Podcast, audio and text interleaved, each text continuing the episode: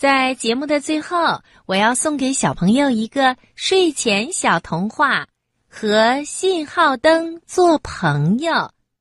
可爱的小蚂蚁交了一位新朋友，这位新朋友是谁呢？一起听故事吧。和信号灯做朋友，作者梁小平，演播郑晶姐姐。我们的故事选自《幼儿画刊》。在大海边，有一盏孤独的信号灯。信号灯老了，灯也早就不亮了。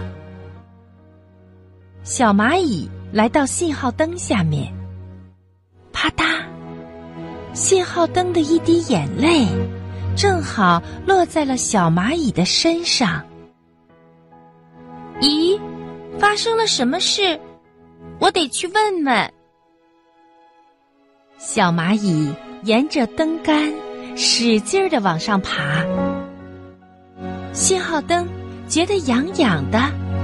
哦，他发现了，是来了一位朋友。他太激动了。嗨！你好，小蚂蚁。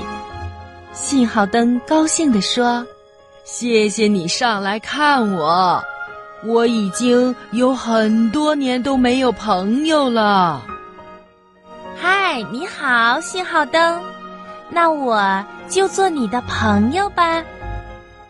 小蚂蚁说着，抱了抱信号灯。信号灯啊，他觉得。温暖极了。